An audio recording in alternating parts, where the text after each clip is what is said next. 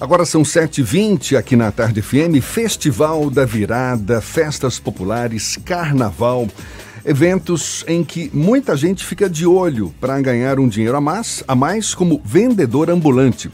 Há quatro dias da festa da virada aqui na capital baiana, a Prefeitura de Salvador disponibilizou 600 vagas para ambulantes que foram esgotadas em apenas cinco horas. Quem conversa com a gente para falar mais sobre o assunto é o secretário de Ordem Pública de Salvador, Felipe Lucas. Bom dia, Felipe. Seja bem-vindo. Bom dia, bom dia a todos. Programa Isso é Bahia, Jefferson Beltrão, Fernando Duarte. Bom dia, meus amigos. Acho que não custa nada perguntar, vai abrir novas vagas? Então, a prefeitura vai abrir? Não, não é possível, na verdade, né? O que é que acontece? Eu acabei até fazendo já algumas é, explicações e trazendo né, para o público uh, uh, o real motivo, né? Mas o que é que acontece hoje? Nós temos uma limitação de vagas em função do espaço físico existente hoje. Fizemos um estudo técnico no ano passado, foram 500 vagas disponibilizadas. É eu ia falar hoje, pelo menos né? esse ano é um número maior. Né? Ampliamos, né? conseguimos ampliar. Eu participei pessoalmente desse, dessa, desse novo ordenamento, dessa organização que eu busquei fazer justamente com esse objetivo de ampliar, de conseguir dar mais oportunidade, alcançar mais pessoas em função de um desemprego que a gente sabe que cresceu de maneira é, bastante intensa. E conseguimos chegar no número de 600 vagas. Então o ambiente hoje comporta de maneira bastante limitada 600 vagas. 600 pessoas, 600 ambulantes. Isso significa então, que ambulantes que não conseguiram essas vagas e que insistirem é. em irem, em ir para o local lá, vão ser é, perseguidos de alguma forma, ou de seja, forma vão ser alguma, proibidos não, de, não, de atuar lá na área? Na verdade, a gente tem o licenciamento. As pessoas, os ambulantes que vão entrar no espaço de fato, que terão acesso ao, à área interna do evento eles têm a licença e vai, sim, vai entrar com esse credenciamento, que começa é, a partir do dia 27, 28. A gente está acomodando lá já de maneira estratégica, justamente para manter o conforto necessário. Agora, como eu estava falando, são 600 vagas e 3 mil pessoas querendo entrar. Como é que a gente faz? Então, realmente, isso é, é reflexo de uma crise econômica nacional que respinga, que reflete aqui na cidade, na capital, esse e um ano, emprego muito alto, desemprego esse ano alto. o espaço do Festival da Virada ficou menor, não é, em comparação com o do ano passado, isso por conta das obras do Centro de Convenções?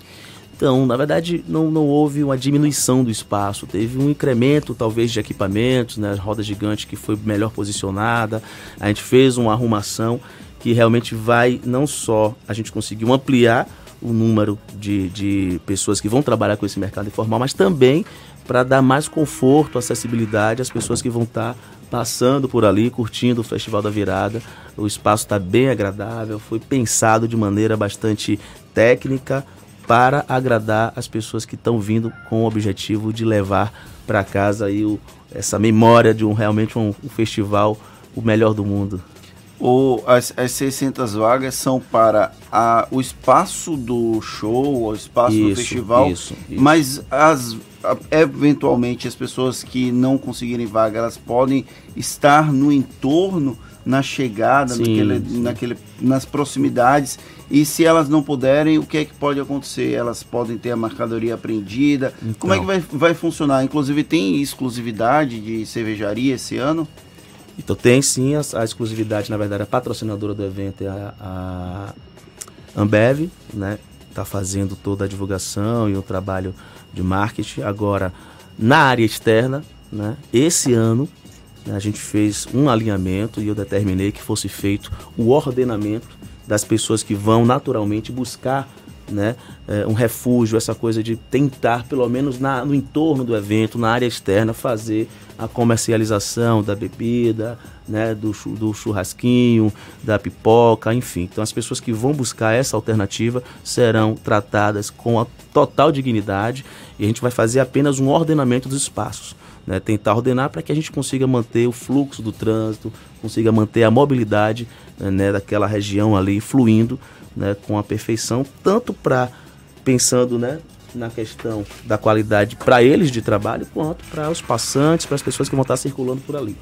No ano passado teve um episódio que é lamentável até do ambulante ter entrado com um, um material cortante, uma arma branca é, antes do processo da festa em si, aí foi descoberto durante a festa, não teve nenhum tipo de consequência. Mas vocês aumentaram a fiscalização esse ano nesse processo de entrada de fornecedores para evitar que eventualmente uma arma branca entre junto com eles? A gente montou um processo onde todos os dias a gente vai estar tá fazendo uma varredura no local.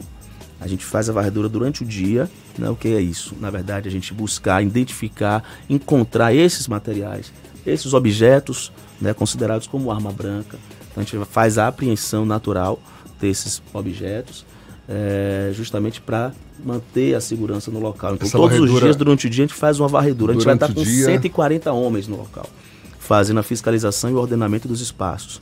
Então, essa varredura ela acontece durante o dia para que à noite a gente tenha aí o maior é, né, a maior segurança possível. No dia seguinte, da mesma forma, a gente faz um novo, é, uma nova varredura no local para encontrar esses objetos, fazer a exclusão deles.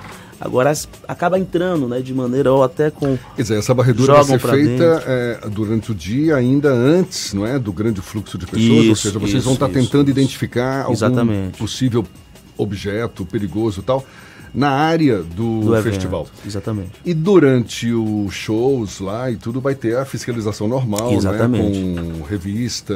Em 24 mundo... horas, vai ter fiscalização 24 horas. São 140 homens se revezando, né? o maior número concentrado na área é, é, do entorno do evento. E a gente tem um número também efetivo é, necessário dentro do espaço para fazer a manutenção daquele ordenamento que a gente faz durante o dia. Então, durante o dia a gente organiza todo o espaço, faz a apreensão dos materiais proibidos, dos objetos proibidos e durante a noite, né, no início da festa, a gente tem uma equipe que fica lá concentrada para manter essa organização, esse ordenamento, fazer com que o espaço fique agradável. O Felipe já tem algum estudo em relação às vagas que vão ser disponibilizadas para o carnaval, vagas para ambulantes no carnaval? Então, ano passado é, foram 3 mil vagas disponibilizadas. Né? Desculpe, no passado não, esse ano, né? Ainda, Ainda neste ano. É. esse é. ano foram, na verdade, iniciamos com 2.500 vagas, ampliamos para 2.700 e eu consegui é, é, chegar a um número de 3 mil vagas.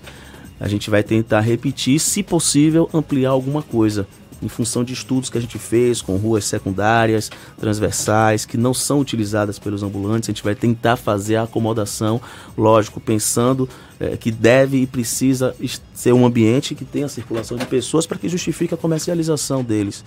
Mas a gente vai tentar sim dar o melhor atendimento possível para que a gente consiga atender o maior número de pessoas. Tradicionalmente, esse processo de cadastramento de ambulantes é cercado por polêmica porque eles reclamam muito da forma como é conduzido, da maneira como as vagas acabam muito rápido. Como a CEMOP tem de alguma forma trabalhado para tentar minimizar esses efeitos negativos, porque para quem está na fila querendo credenciamento, quando acaba a vaga, imagino que seja uma sensação, você se sente uma merda, né? Porque ah, você está tentando é, trabalhar e não pode. Como a CEMOP tem tentado, de alguma forma, mitigar esse processo para os ambulantes que eventualmente não conseguem o cadastro? Então, esse ano, por exemplo, a gente preferiu, né, na verdade, optamos por repetir o modelo que aconteceu no ano passado. Foram apenas 600 vagas. Você tinha 3 mil pessoas querendo né, participar do processo, conseguir essa licença, fazer parte lá do evento e tentar aí um recurso extra ou um recurso qualquer para poder virar o ano aí com algumas contas equalizadas talvez. Mas o que é que a gente fez? A gente repetiu o modelo do ano passado, mantivemos pela internet, 100% das licenças foram é, geradas pela internet, o credenciamento foi todo pela internet. Pensamos em duas coisas. Primeiro, é, em preservar não só a equipe de gestão do processo, mas principalmente os próprios é, ambulantes, vendedores, as pessoas. Imagine você, a gente teve 600 vagas disponibilizadas pela internet, divulgamos isso, colocamos uma comunicação bastante é clara, visível na porta da secretaria, para que as pessoas não fizessem, não fossem para a porta tentar presencialmente e acabar não conseguindo. Mas ainda assim, a gente teve quase que 200 pessoas paradas na porta tentando, dormiram na porta, pra, né, com a, o desejo de realmente conseguir isso. E não deu certo. Imagina você se a gente coloca 600 vagas presenciais, a gente ia ter 3 mil pessoas dormindo lá na porta. Felipe, já que a gente está falando de ambulantes, qual é o ordenamento previsto para os ambulantes que atuam, por exemplo, na Avenida 7, ali no centro de Salvador. Avenida 7 está passando por reforma, não é? Por obras, obras de requalificação. E os ambulantes ainda ocupam parte ali da, das calçadas. O que está previsto para depois da inauguração, da reinauguração né, da Avenida 7, em relação aos ambulantes? Mas eu vou pedir para Felipe Lucas, secretário municipal de Ordem Pública, responder já já. Valeu, Jaque. 21 para as 8 horas e a gente retoma o papo com o secretário municipal de Ordem Pública da Prefeitura de Salvador, Felipe Lucas. A gente vinha conversando aqui sobre os ambulantes, vagas disponibilizadas para os ambulantes, o ordenamento dos ambulantes, por exemplo, na Avenida 7 de Setembro. Está passando por obras de requalificação. O que vai acontecer com os ambulantes depois de reinaugurada a Avenida 7? Então, Jefferson, a gente está fazendo um trabalho é, já pensado para isso. Reunimos toda a equipe, a gente está aí já para iniciar todo um processo de reordenamento daquele espaço.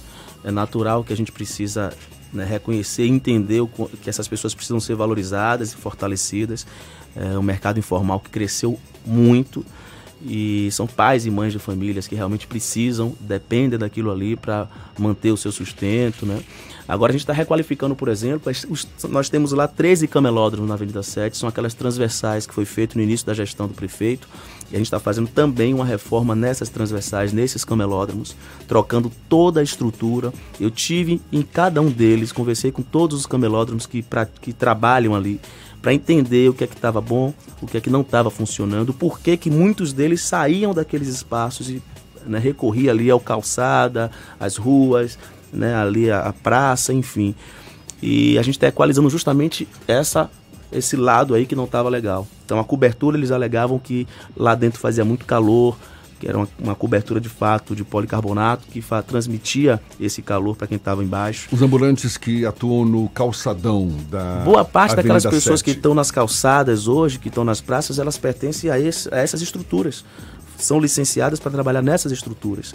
Então, o que é que eu fiz? Eu fui dialogar com essas pessoas, entender o que é que estava acontecendo ali no ambiente, identificando que o espaço não estava agradando, que talvez, pelo menos eles alegam que esse é o motivo da, dessa saída dali do, das estruturas e buscando alternativas na área dos passeios, enfim, a gente agora está equalizando isso. Então vamos tirar toda aquela estrutura que de fato já tem um tempo é, ali e vamos colocar uma estrutura nova, moderna, com a tecnologia é, é, isotérmica que não transmite esse calor. Mas Fizemos... a, ideia, a ideia é impedir a atuação dos, dos ambulantes no passeio, no, na calçada da Avenida 7? Ficar só nesses camelódromos? A ideia é que eles retornem aos espaços construídos para eles.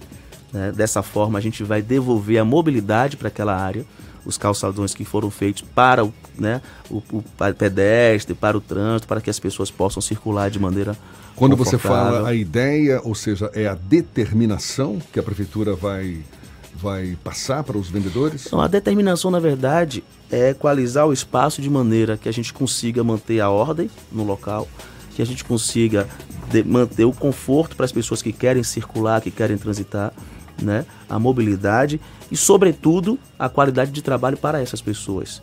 Imagine, imagino que uma estrutura dessa, bem é, definida, organizada, com essa tecnologia que a gente inclusive colocou na, ali na calçada e agradou muito, implantamos ali um camelódromo, uma cobertura isotérmica super é, bacana, né? um equipamento que realmente valoriza e dá a eles a condição de trabalho muito mais, melhor e mais confortável. Então acredito que para eles vai ser muito melhor também e é o que eles querem. Foi o que é o desejado por eles. Então isso foi dialogado e a gente está colocando novas estruturas para que eles retornem aos equipamentos, às áreas realmente destinadas para a comercialização e a gente vai ter um ambiente aí que vai agradar ambos os lados. Em relação à Praça Newton Rick, Felipe, Newton Rick na região do Iguatemi, que foi interditada agora nesses últimos dias por conta das obras do BRT. Aquela praça vai deixar de existir, não é verdade? Isso. E havia ambulantes também, vendedores ambulantes atuando naquele local. Eles foram remanejados, enfim, o que está acontecendo com eles? Então, a gente precisou, né? Na verdade, é uma obra que está acontecendo pela Secretaria de Mobilidade Urbana, CEMOB, meu amigo Fábio Mota, junto com o Fabrício da Trem Salvador. É, a gente precisou relocar os ambulantes que estavam no, no entorno, no, no centro da praça para que a obra acontecesse, né? O, o BRT que tá, vai passar por ali. Atualmente eles estão no entorno da praça, tapumamos toda a praça, fizemos um calçadão de 5 metros de largura e utilizamos parte dele para que os ambulantes ficassem, os camelôs ficassem realmente ali ao redor, não tivesse nenhum tipo de impacto, nenhum tipo de prejuízo, considerando inclusive o período de Natal, mês de dezembro, um mês de circulação, onde a economia realmente gira com maior força. Então preservamos eles ali e até concluir a obra a gente está definindo qual é, o destino, qual o melhor modelo que a gente vai aplicar para manter né, aquelas pessoas na ativa e mas ao mesmo tempo também conseguir avançar com a obra e, e, construir ali o equipamento que vai ajudar tanta gente em Salvador. O nosso produtor Rafael Santana está perguntando aqui se existe alguma perspectiva de fiscalização para os ambulantes da passarela aqui do à tarde, que tem bastante ambulantes e aí às vezes acaba impedindo até as passagens das pessoas. A passarela do Iguatemi, que também era clássica de ter bastante ambulante, resolveu uhum. esse problema, né? Sim. Então, na verdade, Estou sabendo agora que existe essa necessidade. Eu vou estar. De fato, a cidade é muito grande. São 163 bairros. Felipe, se você for em qualquer então, eu vou acionar, você vai achar acionar. vendedor ambulante. Verdade, é verdade. É? é? verdade. Eu falo. A do Iguatemi você conseguiu. do volume. É, é, important, é, é impressionante que ali sempre teve muito ambulante aquela passarela da rodoviária. Inclusive, eu preciso lamentar, porque a, o Detran, a, o metrô acabou com uma matéria clássica do jornalismo baiano na época de Natal, que era o engarrafamento de gente na passarela da rodoviária. Esse ano não teve por conta da largura daquela passarela e ali a gente não vê ambulantes. Na verdade, os ambulantes eles recorrem onde tem grande fluxo de pessoas, né? onde as pessoas realmente transitam com maior volume, é onde eles buscam se instalar. Então, assim, vou pedir que a fiscalização tenha um olhar agora voltado para essa questão aqui da passarela próximo aqui na Tancredo Neves, ver exatamente qual a situação e tentar equalizar vou acionar a turma, mas a gente faz diariamente, a gente tem uma equipe grande que roda toda a cidade. Então, o que hoje dificulta bastante é justamente esse crescimento desordenado, não esperado, né, do desemprego e a busca pelo mercado informal, dessa opção. Né? As pessoas estão recorrendo ao mercado informal para manter a sua sobrevivência. Então, a cidade realmente cresceu bastante nessa parte do mercado informal. Aliás, acho que o Brasil inteiro. Né? Hoje, o mercado informal representa 17% do PIB nacional. É um número assim grande, são 38 milhões de pessoas envolvidas nesse segmento, nessa é, A gente está falando aqui de região do Iguatemi, festas populares, carnaval, festival virada. Uh, enfim, lugares que são tradicionalmente utilizados pelos vendedores ambulantes, Avenida 7. Agora, vendedor ambulante, de fato, a gente tem espalhados por toda a cidade, nos bairros mais populares da mesma forma.